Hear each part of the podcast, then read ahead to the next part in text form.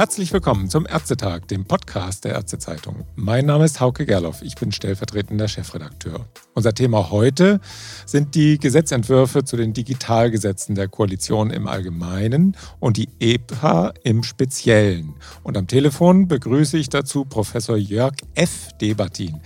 Bis Anfang 2022 der Chairman des Health Innovation Hub im Gesundheitsministerium und seit dem Regierungswechsel Unternehmer in eigener Sache und natürlich immer noch voll drin im IT- und Digitalisierungsgeschehen. Hallo, Herr Professor Debatin. Hallo, ich grüße Sie. Herr Professor Debatin, Sie waren ganz nah dran an den Digitalisierungsplänen im Gesundheitsministerium unter Jens Spahn damals. Wenn Sie sich jetzt die Digitalisierungsstrategie und die ersten Entwürfe zum Digitalgesetz und zum Gesundheitsdatennutzungsgesetz anschauen, hat die Stabübergabe geklappt von der alten zur neuen Regierung? Also ich finde ehrlich gesagt ja. Wobei ich mir gewünscht hätte, dass sie vielleicht etwas schneller vonstatten gegangen wäre. Wir haben jetzt tatsächlich äh, wieder anderthalb Jahre irgendwo an Zeit verloren. Aber immerhin, ähm, diese Referentenentwürfe, ich finde sie im Grundsatz wirklich gut. Sie gehen in die richtige Richtung. Über Einzelheiten sprechen wir ja gleich noch, die man sicherlich eben noch mal anders bewerten kann. Aber grundsätzlich finde ich es gut, dass das Thema digitale Medizin und die digitale Transformation unseres Gesundheitswesens offenbar wieder in der Prioritätenliste des BMGs oben angekommen ist. Mhm. Wo sind denn für Sie die entscheidenden Punkte in diesen beiden Gesetzentwürfen, durch die es bei der Digitalisierung endlich vorangehen könnte? Forschungsdaten, Datenschutz, dieses Zusammenführen in einer Verantwortlichkeit beim Bundesbeauftragten für Datenschutz, die EPA, Telemedizin, DIGA. Gibt ja viele Dinge zur Auswahl. Wo ist das, was für Sie entscheidend ist? Also ich finde, es wird überall ein bisschen gedreht. Und das ist ja schon mal ganz sinnvoll. Ich glaube, eine Zusammenlegung von ähm, Zuständigkeiten macht auf jeden Fall mal Sinn. Wobei, diese sind ja, beziehen sich ja hauptsächlich auf Daten, die im öffentlichen Raum verfügbar sind, also Abrechnungsdaten oder auch Daten eben der Krebsregister. Äh, das ist alles sinnvoll. Ich äh, halte es auch für sehr sinnvoll, dass man über die 30, das 30 Prozent Limit, Umsatzlimit bei ähm, ähm, telemedizinisch tätigen Ärzten sprechen muss, ähm, weil wir doch sehen, dass Telemedizin ein bisschen anders ist wie normale Medizin und es doch ähm, ähm, sehr viele Ärzte gibt, die ähm, sich für das eine oder für das andere entscheiden wollen. Ähm, eine Mischung ist, ist zunehmend schwer und dann freue ich mich auch, dass die Ligas ausgeweitet werden. Erstmal ein Commitment zu den Ligas, das war notwendig und äh, ist auch sinnvoll und gleichzeitig zu sagen, wir wollen es ausdehnen auf äh, die äh, MDR-Klasse 2b. Äh, das macht auf jeden Fall alles schon mal Sinn. Ähm, auch die Intention in Sachen IPA ist ja sinnvoll. Also von Opt-in zu Opt-out zu gehen, äh, halte ich für ausgesprochen ähm, gut und eine richtige Entscheidung. Meine Sorge ist nur, dass es am Ende des Tages diesbezüglich nicht ausreicht. Aber bevor wir vielleicht auch zum, zu, zu, zu den, zu den ähm, negativen Dingen kommen, die man verbessern kann, ist auch noch etwas Positives, auch das Commitment zum E-Rezept und die klare Ansage zum 1.1.24 ist das tatsächlich flächendeckend einzusetzen, halte ich für absolut richtig und kann ich wirklich nur gratulieren, dass man sich diesen Mut genommen hat und jetzt eben auch klare Verhältnisse schafft. Da wird man ja auch sehen, wie das jetzt dann anläuft. Ne? Wenn der Rollout dann ab 1. Juli dann richtig losgeht, dann wird man sehen, wie dann die Strukturen, ob die dann auch funktionieren. Da bin ich ein bisschen noch gespannt. Äh, die Ärzte sind ja sehr skeptisch. Aber mal gucken, was daraus wird. Ja, dann ich, die andere Seite. Ja? ich teile ja die Skepsis und sehen Sie, ich war ja nur selber lang genug Arzt und glauben Sie mir, ähm, nichts ist frustrierender, als wenn Sie da sitzen, Patienten zu versorgen haben und dann irgendwo aufgehalten werden durch letztendlich insuffiziente IT-Systeme. Ja. Ich fürchte nur, ohne Druck wird sich daran nichts ändern. Denn wir müssen ja sehen, die IT-Systeme, die macht ja Lauterbach ja nicht selber, sondern die kommen ja von der Industrie. Und ich glaube, dieser Druck der Kunden, der muss weitergegeben werden, kanalisiert werden an die Industrie. Das, was die Industrie an Produkten den meisten oder die, überwältigende Mehrheit der deutschen Ärzte zugemutet hat in den letzten Jahren, das sollte einem Ende angehören. Insofern glaube ich, also man muss einfach klar, klar sagen, so geht's jetzt und dann wird sich das aus meiner Sicht eben auch fügen. Hat man diese Deadlines nicht, dann geht es eben weiter so. Das zeigt leider Gottes die Vergangenheit. Also insofern, ja, ich habe Sympathien für die, die es eben ausbaden müssen. Ja, das sind eben die Ärzte vor Ort. Auf der anderen Seite, wir können jetzt auch nicht mehr als Industrienation weitere Jahre damit verbringen, uns zu überlegen, wie wir E-Rezept machen. Wir haben eine klare Regel. Jetzt geht es darum, dass man dieses in Modulen umsetzt und da ist die Industrie am Zug. Gut. Dann die andere Seite der Medaille. Wo springt die Ampelkoalition bei der Digitalisierung zu kurz aus Ihrer Sicht? Auf die EPA kommen wir sowieso gleich nochmal zu sprechen. Aber wo sehen Sie die Schwachstellen im DGG und im GDNG, um die Kürzel zu benutzen für die beiden Gesetze? Es mangelt an meiner, aus meiner Sicht in einigen Aspekten wirklich an Präzision und auch an Klarheit. Nehmen Sie das Beispiel 30 Prozent bei der 30 Prozent Hürde.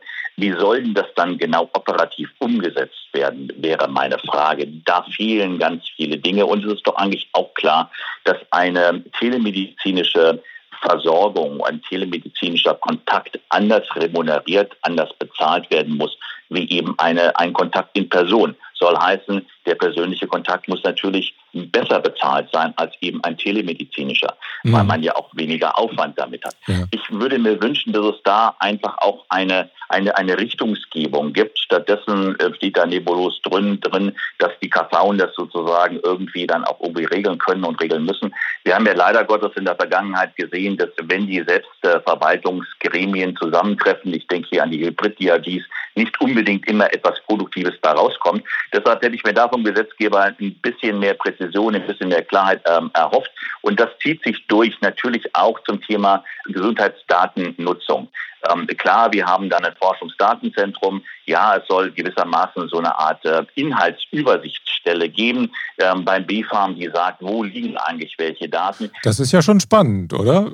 Also das ist super, das ist super spannend und ich finde, das ist auch genau die Aufgabe, die ein Staat wahrnehmen sollte. Nicht unbedingt das Doing, aber die Übersicht. Also in gewissermaßen einen Katalog bereitstellen, zu sagen, naja, also wo, wo eigentlich gibt es Datensammlungen und wie komme ich da dran?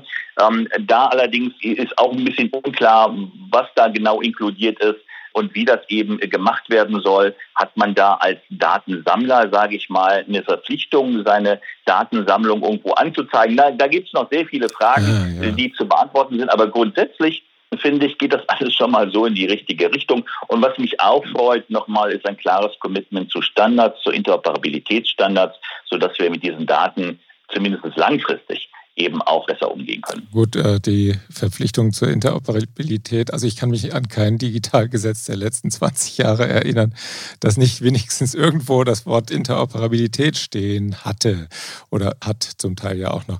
Ist das jetzt wirklich so ein großer Schritt nach vorne da? Naja, bislang ist es ja immer im Unverbindlichen irgendwo geblieben. Und äh, wir dürfen nicht vergessen, äh, Deutschland ist erst vor drei Jahren Mitglied von SNOMED CT geworden. Also die semantische Interoperabilität haben wir erst tatsächlich äh, vor drei Jahren eben auch so vollziehen können. Das mhm. gleiche gilt ja auch für Fire und für andere Dinge. Was mich freut, ist, dass man äh, gesagt hat, also KZG-Förderung im Krankenhausbereich gibt es nur für die Projekte, die sich an diese Standards halten. Ja. Das äh, führt natürlich auch zu einem Anpassungsprozess der Industrie. Dass die das nicht gerne machen, ist ja klar, denn das Beste ist ja, ich habe einen Kunden, der aufgrund eben mangelnder Interoperabilität und mangelnder Schnittstellen gewissermaßen in einer Gefangenschaft sich befindet. Und das ist ja heute gerade im ambulanten Bereich bei PVS-Systemen, muss man sagen, fast flächendeckend noch der Fall. Das müssen wir aufbrechen und da heißt es, steht der Tropfen Öl den Stein. Und äh, da geht es tatsächlich in diese Richtung weiter. Das geht nur, indem man auch klare Regeln aufstellt. Wenn es nach mir ginge, also wenn ich bei Wünsch dir was wäre, dann hätte ich mir gewünscht, dass Herr Lauterbach sagen würde, also grundsätzlich darf man nur mit Systemen abrechnen, die diese Interoperabilitätsstandards auch umgesetzt haben. Mhm. Das wäre ein harter Schnitt. Soweit sind wir noch nicht. Insofern nähern wir uns diesem Ziel. Dann nähern wir uns mal einem anderen Ziel, nämlich der elektronischen Patientenakte. Ist denn die Entscheidung richtig, mit dem Medikationsplan als erster strukturierter Anwendung in der EPA zu beginnen und dann mit der Patientenkurzakte und den Labordaten weiterzumachen? Das halte ich für absolut richtig. Das spiegelt ja auch ein Stück weit die Versorgungsrealität der Menschen wider. Also mit was kommt man in Berührung als normaler Mensch, als normaler Bürger, der eben auch ab und zu mal Gesundheitsdienstleistungen in Anspruch nimmt? Natürlich erstmal mit der Medikation. Das Zweite, die Patientenkurzakte, ist ja so eine Art International Patient Summary. Mhm. Und da ähm, haben wir immer gesagt, das beinhaltet erstmal die Liste der Diagnosen, das beinhaltet die Liste der Medikamente, die haben wir ja dann schon integriert und die Allergien. Und wenn ich diese drei Informationen habe, dann habe ich bei einem Erstkontakt zwischen Arzt und Patient, das findet ja meistens nicht im, im Notfallwagen statt, sondern es findet ja meistens statt, wenn der Hausarzt den Patienten zum Gastroenterologen oder zum Kardiologen überweist. Jedenfalls bei diesem Erstkontakt zwischen Patient und Arzt habe ich mit diesen drei Informationen schon mal 60, 70 Prozent dessen totgeschlagen, was ich brauche als mhm. Arzt, um auch dann weiterzudenken. Wenn jetzt noch die Labordaten hinzukommen, die ja strukturiert vorliegen, ja. ist das aus meiner Sicht ein weiterer ganz wichtiger Meilenstein. Und insofern finde ich es gut, dass man sich besinnt auf die Dinge, die medizinisch sinnvoll sind und die die Versorgungsrealität der Menschen spiegelt. Mhm. Äh, ich habe mich ein bisschen gewundert, der Entlastbrief steht da jetzt nicht mehr drin. Ne? Das war ja auch so ein bisschen angedacht, dass die Entlastdokumente aus dem Krankenhaus dann auch strukturiert abgelegt werden. Das ist sinnvoll oder wäre sinnvoll, denn ähm, auch da muss ich sagen, aus einem Krankenhausaufenthalt äh, interessiert mich ja weniger die Vitalparameter eines Intensivaufenthaltes als niedergelassener Arzt, sondern mich interessiert eigentlich nur der Entlassbrief. Ja. Und ähm, dafür gibt es aber jetzt dann nun auch mit Kim die Möglichkeit, diesen auch tatsächlich per E-Mail zu ja. versenden. Und ich würde mal implizit davon ausgehen, dass die meisten Krankenhäuser von spontan auf die Idee kommen, den Entlassbrief eben zum Zeitpunkt der Entlassung direkt eben an den Hausarzt zu mailen, um da eben die äh, Kommunikationsbrüche zu vermeiden. Ähm, bezüglich der Akte selber, die, da geht es ja um die Frage, wie befülle ich die, auch, sagen wir mal, losgelöst von den. Natürlich gehören zu diesen einer solchen Akte im Idealfall auch eben die äh, Konsilberichte, auch die äh, Berichte eben des Facharztes, die wieder zurückfließen und vieles mehr. Aber ich glaube, es ist eben die Frage, wie fangen wir an? Finde ich diesen Anfang schon mal ganz gut. Und wenn Sie große IT-Projekte machen, dann ist es meistens sinnvoll, klein anzufangen, schrittweise anzufangen, diese Schritte dann auch abzuschließen, um dann ähm, mit ähm, dieser Erfahrung auf die nächsten Schritte dann zuzugehen. Mhm. Insofern halte ich das Vorgehen für sinnvoll. Gut, ähm, im Gesetzentwurf steht als erstes ja, dass die Leistungserbringer möglichst keine Arbeit mit der Akte haben sollen, sondern dass die Befunde strukturiert oder unstrukturiert weitestgehend automatisiert hoch oder runtergeladen werden. Finden Sie diese Aussage in den Paragraphen irgendwo wieder und wenn ja, dann wo? Ja, und da sind wir genau bei der Frage der Umsetzung. Ja. Und da sind wir dann bei der Frage der Beteiligung der Industrie. Was nutzt mir das, den, den Wunsch eben so zu äußern, wenn ich am Ende des Tages keine Tools habe, die mir das eben auch umsetzen? Genau. Und ähm, da wird es dann tatsächlich schwierig. Und ich fürchte, selbst wenn es ganz automatisch ginge und technisch ist das ja kein Rocket Science, wenn wir ganz ehrlich sind. Also das sehen wir ja in ganz vielen anderen Bereichen auch unseres täglichen Lebens, dass sowas funktionieren kann. Aber ähm, selbst wenn es dann funktionieren würde, ist es ganz ohne Aufwand auch nicht zu erledigen, denn der Arzt muss ja trotzdem noch mit dem Patienten darüber sprechen, welche Dokumente will der Patient eigentlich da drin haben und vor allen Dingen, ähm, wen will er alles Zugriffsrechte zu diesen, diesen Dokumenten eben ermöglichen. Und da fürchte ich, und das Ganze ja muss ja zeitlich auch immer wiederholt werden, und da fürchte ich, daran werden dann ganz viele gut gemeinte Dinge scheitern, weil der damit verbundene Aufwand ist eben erheblich und bringt eben oder sagen wir mal überfordert aus meiner Sicht auch ganz viele Patienten in der Vorhersage, was sie denn mit diesen Daten möglicherweise eben machen wollen. Und äh, deshalb glaube ich, dass dieses Konzept der EPA, so gut gemeint wie es ist und so sehr ich mir wünschen würde, dass es erfolgreich wäre, ich fürchte, es äh, wird nicht erfolgreich werden, weil der damit verbundene Aufwand dennoch zu hoch bleibt die, der Grad der Komplexität immer noch zu hoch ist mhm. und ähm, damit wir eben nicht die Nutzungsraten erreichen werden, die wir brauchen, um ein solches System auch wirklich flächendeckend in die Nutzung zu bringen. Mhm. Sie haben ja im Frühjahr in der Neuen Züricher Zeitung einen Beitrag veröffentlicht mit einem Appell, die Daten nicht in einer Akte zentral zusammenzuführen, sondern dort zu lassen, wo sie sind. Aber den Zugriff darauf freizugeben, wenn ein anderer Arzt oder eine andere Ärztin die Daten benötigen.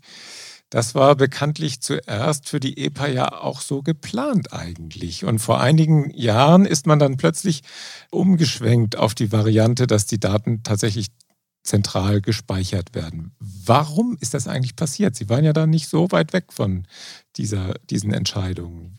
Was war da der Auslöser? Das ist eine ganz, ganz hervorragende Frage und die habe ich mir auch natürlich gestellt und ich bin leider eben keinem sinnvollen Antwort gekommen. Denn ähm, ähm, irgendwie war das da und zumindest als, als ich im Health Innovation Hub angefangen habe, war das ein Stück weit gesetzt. Aber geht man zurück, dann findet man in der Tat, insbesondere von der AOK propagiert, diese dezentrale Lösung. Diese wurde dann eben ersetzt, indem die großen Krankenkassen gesagt haben, naja, wir können eben auch alle Daten sekundär nochmal speichern. Und ich glaube, darin liegt tatsächlich ein größeres Problem. Denn ähm, wir damit zunächst einmal aus Sicht des Datenschutzes ein Risiko, was man eigentlich gar nicht eingehen müsste. Das ist ja so ähnlich, als wenn ich eben an der Schnellstraße wohne und die überqueren muss. Ähm, jedes Mal, wenn ich die überquere, ist da ein gewisses Risiko damit verbunden. Und deshalb versuche ich das ja auf ein Minimum zu reduzieren. Und so sagen die Datenschützer nicht ganz zu Unrecht. Also wenn ich die Daten schon speichern muss, dann möchte ich sie gerne einmal speichern und eben möglichst nicht eben zweimal. Das Gleiche gilt übrigens auch für den Datentransport. Es geht aber darüber hinaus eben auch äh, um die Frage der, der Akzeptanz davon. Und jetzt, da, da wird es jetzt vielleicht ein bisschen philosophisch und äh, da mag man sich nur mal fragen, wie man sich in anderen Bereichen handhabt. Wir ähm, sagen hier eine EPA, wir erschaffen eine EPA auf Vorrat. Das heißt, ich speichere da Daten, ohne dass ich weiß als Patient oder auch als Arzt, ob ich diese Daten jemals nutzen werde. Ein ganz einfaches Beispiel, also ein 30-Jähriger geht zum Arzt, kriegt eine Blutuntersuchung. Also die Wahrscheinlichkeit, dass der eben das als 40, 50, 60-Jähriger, wenn er regelmäßiger zum Arzt geht, irgendwo diese Blutwerte nochmal braucht, ist jetzt nicht sehr hoch. Es gibt immer diesen Einzelfall, die kann man konstruieren und wissenschaftlich mag das auch irgendwann mal von Interesse sein, aber für die, für die äh, Versorgungsrealität ja eigentlich nicht. Und insofern ähm, glaube ich, dass wir gut daran tun, wenn wir uns nochmal das nochmal hinterfragen, einmal die Frage stellen, muss das alles zentral an einem Ort sein? Oder kann man auch eben föderierte Speichersysteme nutzen, die ja heute sowieso existieren? Jede Praxis hat eigene Speicher, jedes Krankenhaus hat eigene Speicher. Die sind inzwischen durch, und das hat sich ja verändert technologisch, die sind inzwischen durch die Telematikinfrastruktur ja alle miteinander verbunden. Das heißt, wir haben ein Netz, wir können auf diese Speicher zugreifen und äh, jetzt muss man nur einen, einen Überblick haben ähm, über, was in diesen Speichern drin ist. Nicht bezüglich eben, wie hoch ist der Kaliumwert, sondern ich müsste wissen, von Jörg Deverkin gibt es einen Laborwert in diesem Speicher. Das man, kann man erledigen mit sogenannten Indexing-Verfahren, die übrigens ja auch vorgesehen sind für die Röntgenbilder. Keiner kommt hier auf die Idee und sagt, ich muss alle Röntgenbilder doppelt mhm. speichern. Das wäre auch nicht zu finanzieren. Also haben wir dieses, diese Denke ohnehin schon und mein Plädoyer geht dahingehend zu sagen, dass wir das vielleicht übertragen können auf das ganze System. Und dann wäre es eben so, dass nichts mehr doppelt gespeichert werden müsste, sondern der Patient geht zum Arzt und in dem Augenblick, wo er beim Arzt sitzt, sind sich Patient und Arzt einig darüber, dass es doch schön wäre, die Laborwerte der letzten drei Monate zu haben und indikationsspezifisch eben noch weitere Berichte, die es eben gibt, die irgendwo abgespeichert sind dann in dem Augenblick, wenn man dann auf den Knopf drücken kann als Arzt und dann diese Informationen, die indikationsbezogen und zeitlich eingegrenzt sind, wie auf die Fragestellung, die relevant ist, dann schaffe ich Nutzen, dann schaffe ich Wert. Und das ist das, was ich gerne beschreibe als EPA on Demand. Also nicht etwas, was ich vorrätig irgendwo sekundär speichere, sondern ich hole mir die Daten dann, wenn ich sie brauche, zu dem Zweck, zu dem ich sie brauche und ähm, habe damit eben ähm, einige Hürden ähm, gewissermaßen äh, überwunden, die im Augenblick der Nutzung entgegenstehen. Das hieße dann aber, dass die Praxen dann auch ihre Rechner Tag und Nacht laufen lassen müssten, oder? Und wäre das Risiko, dass sie dann irgendwann vielleicht gehackt werden, langfristig nicht auch erhöht? Stichwort Hauptverkehrsstraße. Das sehe ich ehrlich gesagt nicht so. Also die, meisten Praxen, also Sie, können ja heute Ihre Server nicht einfach abstellen ähm, und ja. dann sagen, morgen Knopf, dann gehen die wieder an, sondern die laufen ja ohnehin 24-7 in den allermeisten Fällen. Da mag es einige geben, die noch andere Lösungen haben. Ich glaube auch, dass das eben den Trend hin zu einer Vercloudisierung, also zur Nutzung von Cloud-Infrastrukturen eher noch äh, befördern wird. Das ist auch nicht schlecht, gerade im Hinblick auf Cybersecurity und andere äh, Aspekte, übrigens auch Kostenaspekte. Ähm, äh, insofern, äh, nein, da, darin sehe ich keinen Nachteil, darin sehe ich eher noch einen Vorteil. Wir haben ja die Telematikinfrastruktur bewusst dafür, dass wir eben konnektiert verbunden sind. Mhm. Und das ist im Grunde genommen die konsequente Nutzung davon. Und zwar so, dass ich die Informationen bekomme, die ich als Arzt punktuell zu meinem Patienten und zu der spezifischen Fragestellung haben will. Und sehen Sie, wir würden damit natürlich ganz viel Akzeptanzprobleme lösen. Die ganze Opt-out, Opt-in-Diskussion wäre tot, weil in dem Augenblick sitzen sich der Arzt und Patient gegenüber und beide sind sich einig, die Information zu haben. Gleichzeitig beschränke ich ja meine Abfrage auf das, was relevant ist. Wenn ich einen Patienten habe, der eben mit äh, Bauchschmerzen zu mir kommt, dann muss ich vielleicht nicht unbedingt die psychiatrische Anamnese oder eben ähm, äh, die, der, der, der letzten zehn Jahre vor mir haben. Also ich, hier, hier, hier hilft es, dieser Zuschnitt inhaltlich und auch zeitlich, der hilft, um das Ganze effizient zu machen und hat für den Arzt einen weiteren Vorteil, man sucht weniger und vor allen Dingen ist man auch nicht verantwortlich, auch nicht äh, indirekt verantwortlich für irgendein Dokument, was irgendwie sich eben in dieser großen Tüte von PDF-Dokumenten ganz unten befinden mag, ähm, wo ich gar keine Möglichkeit habe, dieses äh, zeitnah einzuschauen, weil es ansonsten nicht zeiteffizient wäre. Also ich glaube, wir würden damit eben eine, Reihe von Datenschutz, Akzeptanzproblemen lösen und gleichzeitig den Nutzen in den Vordergrund stellen, so wie ich ja heute eine App äh, in meinem Handy nutze, äh, wir das alle tun. Ähm, ich speichere ja nicht das Wetter eben, was ich jetzt hier im Nachhinein, um jetzt zu wissen, wie das Wetter jetzt morgen werden soll, sondern mich interessiert das, ich drücke auf die App und dann kriege ich die Aussage jetzt und eben bezogen auf meine Frage und nicht eben zusätzliche Daten, die mich gar nicht interessieren. Das wäre ja, so wie Sie es beschreiben, so eine Art, wenn man indikationsbezogen abrufen könnte, das wäre so eine Art Fallakte, die dann da entstehen würde, oder? Solche Konzepte gibt es ja auch teilweise jetzt schon. Aber jetzt mal die andere Situation, ich habe einen Unfall oder einen plötzlichen Herzinfarkt. Was ist dann? Dann sind die Daten ja nicht gleich da. Ist das nicht ein Nachteil? dass ähm, in dem Fall ist es tatsächlich, ich meine, auch da kann ich davon ausgehen, dass der Patient ein Interesse daran hat, dass ich die Daten sehe und würde dann genauso eben sagen, ich drücke auf den Knopf und ich weiß dann ja auch, wo welche Daten liegen. Ich kriege eben die Diagnoseliste. Die liegt eben beim niedergelassenen Arzt ähm, ähm, und habe darauf natürlich genauso Zugriff, als wenn der Patient jetzt eben ähm, willentlich und, und, und, und sprechend neben mir sitzt.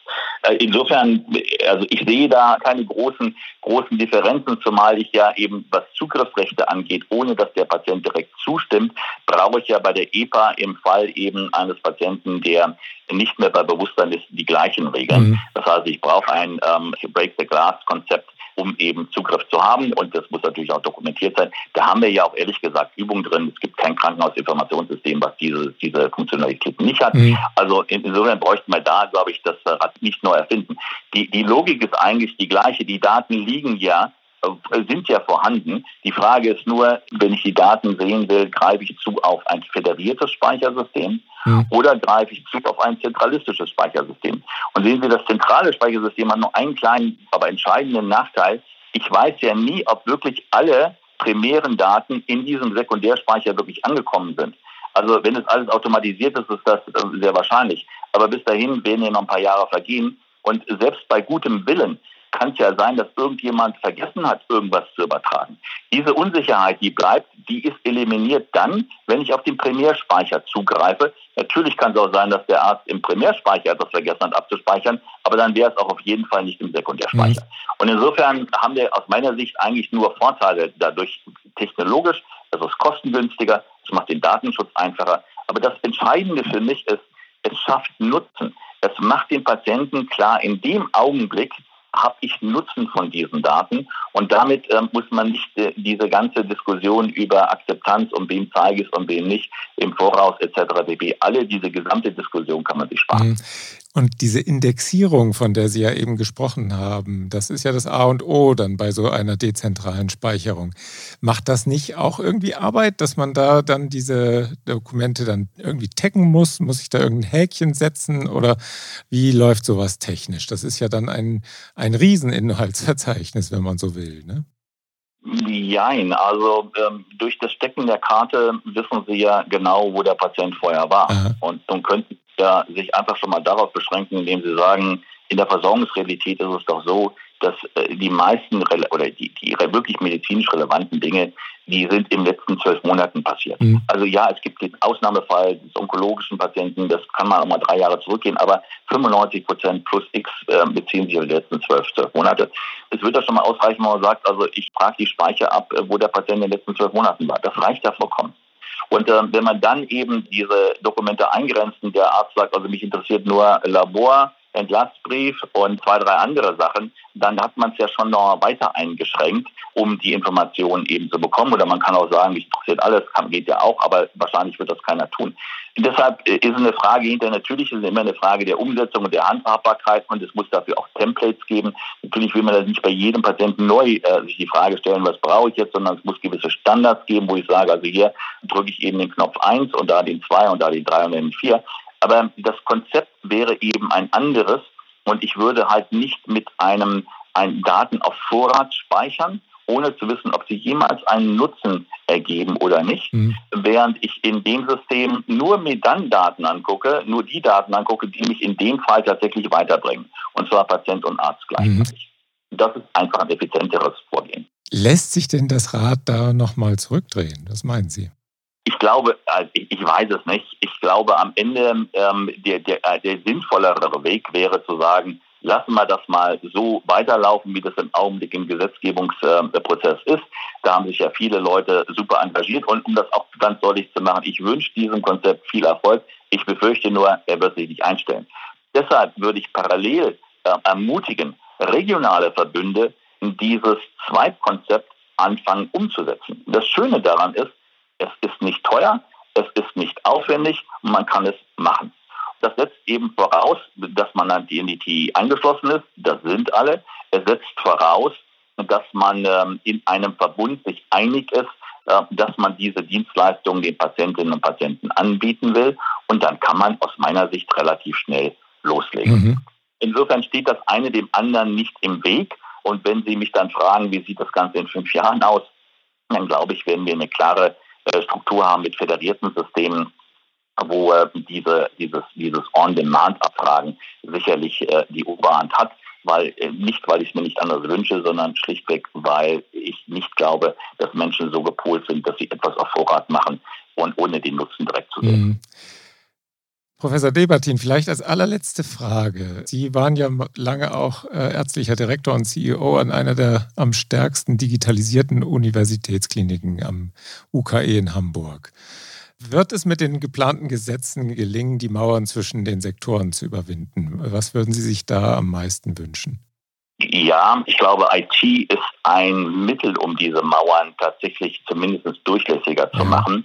Um sie wirklich zu sprengen, müssen wir uns, glaube ich, über andere Dinge unterhalten, zum Beispiel eben über Bezahlsysteme. Und da ähm, wäre aus meiner Sicht ein erster ganz, ganz, ganz wichtiger Schritt eben die Implementierung von Hybrid-DRGs für ambulante operative Leistungen oder für operative Leistungen, die man stationär wie auch ambulant erbringen kann.